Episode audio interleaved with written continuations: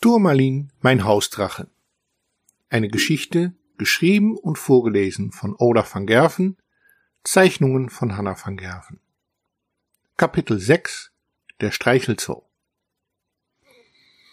Immer wenn Turmalin etwas ungeschickt gewesen war während meiner Abwesenheit, versuchte er mich gut zu stimmen, indem er das Abendessen für mich zubereitete.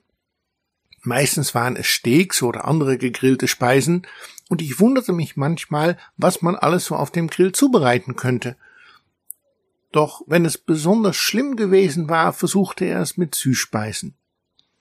Ihr könnt euch also vorstellen, wie skeptisch ich war, als ich an diesen Abend nach Hause kam und nicht nur Steaks und Hähnchen, Kartoffel und Gemüse fertig zubereitet auf dem Tisch fand, sondern auch einen weiteren kleinen Löffel, welcher auf einen Nachtisch hindeutete. Ich entschied mich, erst einmal das Essen zu genießen. Aus Erfahrung wusste ich, dass Turmalin erst dann erzählen würde, was passiert sei, als er sich sicher war, dass ich ihm nicht wirklich böse oder wenigstens nicht allzu lange böse sein würde. Das Essen war, muss ich zugeben, köstlich. Auf dem Punkt gegrillter Steak, dabei perfekt gedünstetes Gemüse und wunderbare Bratkartoffel. Als Nachtisch gab es Crème Brûlée mit wunderbar kandierter Zuckerschicht. Das Essen war so gut, dass ich eigentlich etwas zu viel hatte, was aber zu meiner gute Laune beitrug, und so war Turmalin sicher, dass ich nicht böse werden würde. Ich war heute spazieren, sagte er so ganz nebenbei, während er mein Nachtischteller wegräumte. Ich wartete, bis er wieder reinkam. Vor sich trug er einen Kaffee und ein nettes Glas Whisky. Gespannt wartete ich, bis er weitererzählen würde. Es war schönes Wetter, setzte er fort und wartete auf meine Reaktion. Mit etwas hochgezogener Augenbrauen schaute ich ihm an und trank einen kleinen Schluck von meinem Kaffee. Wusstest du eigentlich, dass es am anderen Ende vom Dorf ein Streichelzoo gibt? Sein beiläufiger Ton war alarmierend. In meinem Kopf ging ich die Nachrichten des Tages durch, doch von einer Katastrophe war dort nicht berichtet worden. Auch hat es keinen größeren Einsatz von der Feuerwehr gegeben, der Schaden musste also begrenzt sein oder noch nicht entdeckt.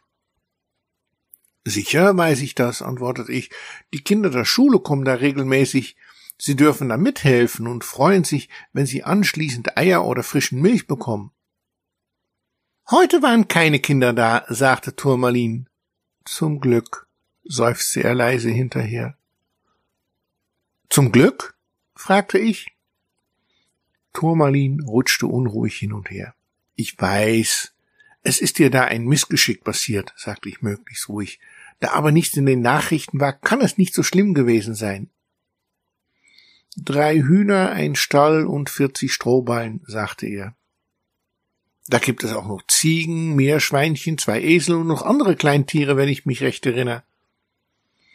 Ich meine, die standen gerade da, als ich mich verschluckte. Zum Glück hatte ich gerade keinen Kaffee im Mund, denn sonst hatte ich mich verschluckt. Nur verschluckt oder auch? Auch, gestand Turmalin kleinlaut mit gesenktem Kopf. Ich schaute ihm an und hatte fast Mitleid mit ihm. Es war offensichtlich, dass es ihm mehr als unangenehm war, was dort passiert war. Aber ich musste genau wissen, was es war. Jedenfalls, wenn ich eine Chance haben wollte, den Schaden zu begleichen. Ja, es war so, fing er dann an. Ich war spazieren, wie ich schon erzählt habe, und da sah ich dieses Schild. Ich war noch nie im Zoo und dachte mir, dass es mal nett sein würde, einer zu besuchen. Als niemand aufpasste, bin ich schnell hineingeschlüpft und dann habe ich mich umgeschaut. Als erste war ich bei den Meerschweinchen und ich habe mir überlegt, wie lange und bei welchen Temperatur die wohl braten müssten, um genießbar zu sein. Das ist nämlich gar nicht so einfach, denn du musst genau berücksichtigen, wie viel Fett die haben und bei welchen Temperatur. Ich weiß, sagte ich. Drachen lernen sowas in der Schule, aber ich kann dich beruhigen, ich will gar kein Meerschweinchen essen. Erzähl weiter. Ich würde dir auch kein Meerschweinchen zubereiten. Ist bei weitem nicht genug Fleisch dran, um satt zu werden. Aber das ist nicht so wichtig. Es war einfach eine Rechenübung. Aber ausprobiert, ob deine Berechnungen stimmen, hast du nicht, oder? Nein, so etwas würde ich nicht machen, sagte Turmalin empört. Wieder zog ich meine Augenbrauen hoch, ließ es aber dabei, als ich bemerkte, dass Turmalin zögerte, weiter zu erzählen. Ah, Sei's drum, sagte ich und nahm einen Schluck von meinem Whisky. Nun ja, ich war auch bei den Eseln und dann bin ich in Richtung Hühnerstall gelaufen. Ich wollte da wirklich nur schauen, nichts anderes. Ich hatte gar nichts Böses im Sinn. Glaub mir. Ich ahnte, ganz so miss war sein Geschick nicht gewesen. Die Hühner standen da herum und machten nichts, bis sie mich bemerkten. Da fingen sie an zu lachen und wurden ganz frech und laut. Das kann ein echter Drachen doch nicht ungestraft lassen, oder? Ich schwieg und wartete. Ich habe ganz lange versucht, mich zu beherrschen, aber irgendwann hatte ich genug. Da habe ich so ein kleines bisschen heißer Luft in ihre Richtung gepustet. Gerade genug, um die schönsten Federn ein wenig zu bräunen.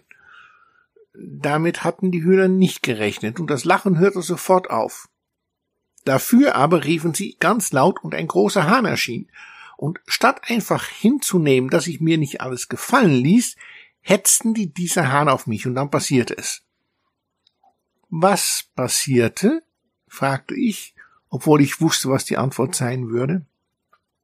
Nun, der Hahn kam auf mich zu und sprang mich auf den Rücken. Er piekste ganz fest, dass es richtig weh tat. Da schrie ich auf, verschluckte mich und dann kam eben der Feuerstoß. Ich versuchte meinen Kopf noch wegzudrehen, was auch mehr oder weniger gelang. Doch dann sah ich, dass ich genau den Stapel Strohballen neben dem Hühnerstall getroffen hatte. Und dass die drei freche Hühner die Federn am Hintern weggebrannt waren. Muss sie wohl doch gerade noch so gestreift haben. Ich konnte mir die Situation so richtig vorstellen.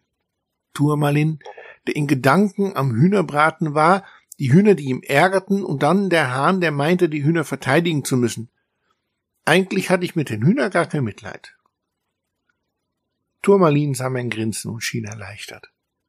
Als die Hühner und der Hahn sich vom Schrecken erholt hatten, sah ich plötzlich, wie der Strohhaufen Feuer gefangen hatte ich hatte keine Angst, aber die Hühner hättest du sehen sollen, völlig in Panik, gackerten die nur so rum. Ich dachte, es wäre vernünftig, mich mal ein wenig zu verstecken. Gleich würde die Feuerwehr kommen und so. Doch die Feuerwehr kam nicht. Die Mitarbeiter des Streichelszoos kamen selbst und haben das Feuer selbst gelöscht.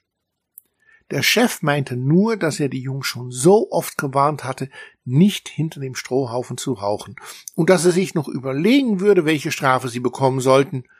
Zumindest müssten sie den Hühnerstall neu machen, meinte er. Ich schaute Turmalin ernst an.